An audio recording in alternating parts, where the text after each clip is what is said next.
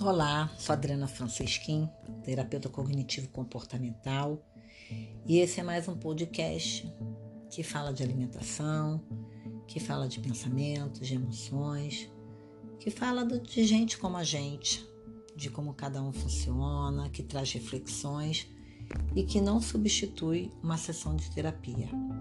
É apenas uma maneira de você refletir e quem sabe, se precisar, procurar ajuda. E hoje eu vou falar sobre o sentimento tristeza. Sabe aquela emoção tristeza que parece ligada a abatimento, de repente angústia, pode estar ligada também a desprazer, infelicidade pode estar ligada à melancolia, a mau humor, a se sentir rejeitado, prostrado. Acho que tantas palavras podem definir tristeza ou, ou ter um significado próximo, né? Você já pensou? Nisso você só nomeia como tristeza. Bem, anteontem eu vivi uma situação é, que não cabe aqui falar, mas eu vivi uma situação que me gerou e continua me gerando muita tristeza, né? E tem eventos que desencadeiam tristeza e tem razão da pessoa estar sentindo essa tristeza. Mas como assim, Adriana? É porque existem situações que podem ser interpretadas, né? E que podem desencadear tristezas. E existem ev eventos, fatos, né? Por exemplo, quando a gente perde alguém é, ou alguma coisa de forma irreparável, é normal que a tristeza esteja ali. Então ela se justifica até um fato, a gente perdeu aquela pessoa, né? Então existem eventos que podem desencadear a tristeza. Assim como né, quando a gente se sente isolado no lugar, né, sente falta de alguém, isso pode desencadear tristeza. E aí também existem as interpretações de alguns eventos que podem desencadear tristeza. Por exemplo, se a pessoa interpretar é, no evento que ela é inútil, que ela não tem valor nenhum, que ela é um zero à esquerda, ela pode se sentir muito triste, uma interpretação, né? E aí, diante de eventos ou até mesmo de interpretações que desencadeiam a tristeza, é, a gente pode ter mudanças biológicas e sentir essa tristeza, né? A gente pode ficar mais cansada, mais exausta.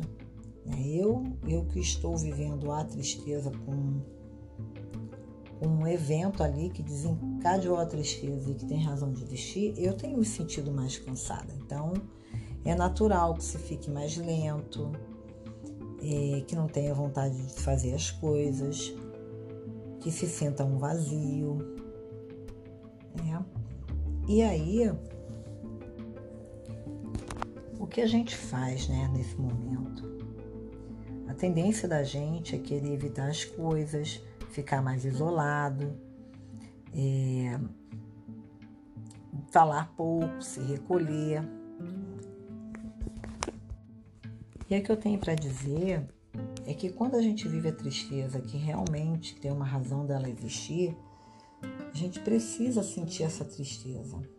Eu sei que ela dói, que ela incomoda, que ela traz desconforto e que é necessário senti-la, né? Aquela, aquele ditado antigo, né? É, o que dói cura, né? ele cabe aqui. E a gente precisa viver isso. E a gente está falando de aceitar essa emoção, mesmo não gostando do que está sentindo. Você já parou para perceber é, em eventos que disparam a tristeza, já disparava a tristeza em você? ou algumas interpretações que você fez e que te deixaram triste? Tem diferença, né? Eventos, a gente tem fatos, né? Como eu falei, a gente perder alguém que ama, é, de uma maneira irreparável, ou perder alguma coisa que a gente queria muito. Essa emoção, ela se justifica de estar ali. E é natural que depois disso, a gente, após a, né, esse momento da tristeza, a gente fique mais assim, irritável, sensível, mal-humorada, pode ter perda de apetite. E é o que eu quero te convidar aqui, que é o mesmo que eu tenho feito. Primeiro de tudo, é você se validar, se acolher. Né? Se você puder dar um abraço bem apertado em você, dê, sabe? Aquele abraço que você daria num amigo. E o outro passo é ficar junto da sua rede de apoio. Rede de apoio, na hora que a gente está pendurado ali no penhasco, ela puxa, ajuda a puxar a gente, sabe? Mas a gente tem que viver ali, estar pendurado no penhasco, vamos dizer assim.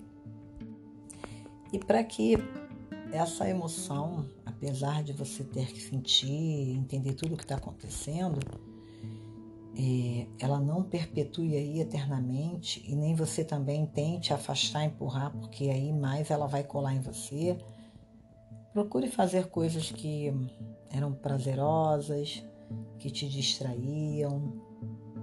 Procure fazer a sua caminhada para que essa emoção, aos pouquinhos, ela vai se dissipando, sabe? Como aquelas nuvens no céu que aos pouquinhos vão, vão. E tente esse movimento. É, é o que eu tenho feito aqui. E eu acho bem válido. E com certeza é, vai te ajudar muito também. Se você estiver aí do outro lado, triste, uma razão para ter essa tristeza, né, se sentindo desamparada, desconfortável no que está vivendo. Pensa nisso tudo que eu falei, tá? É, sou Adriana Francisquim, terapeuta cognitivo comportamental. É, trabalho com transtornos alimentares, com depressão, com ansiedade. Esse podcast, como eu falei no início, não substitui uma sessão de terapia. Ele é um conforto, um acalanto, é uma voz de acolhimento. E se esse podcast foi útil para você, leve ele adiante para pessoas que estão precisando ouvir, estão precisando se sentirem validadas, né? Estão precisando ouvir, eu tô aqui, tá tudo bem, tudo do seu lado, sigo firme aqui contigo, tá? Me sigam no Instagram, arroba psi.adrianafrancisquim. Até a próxima.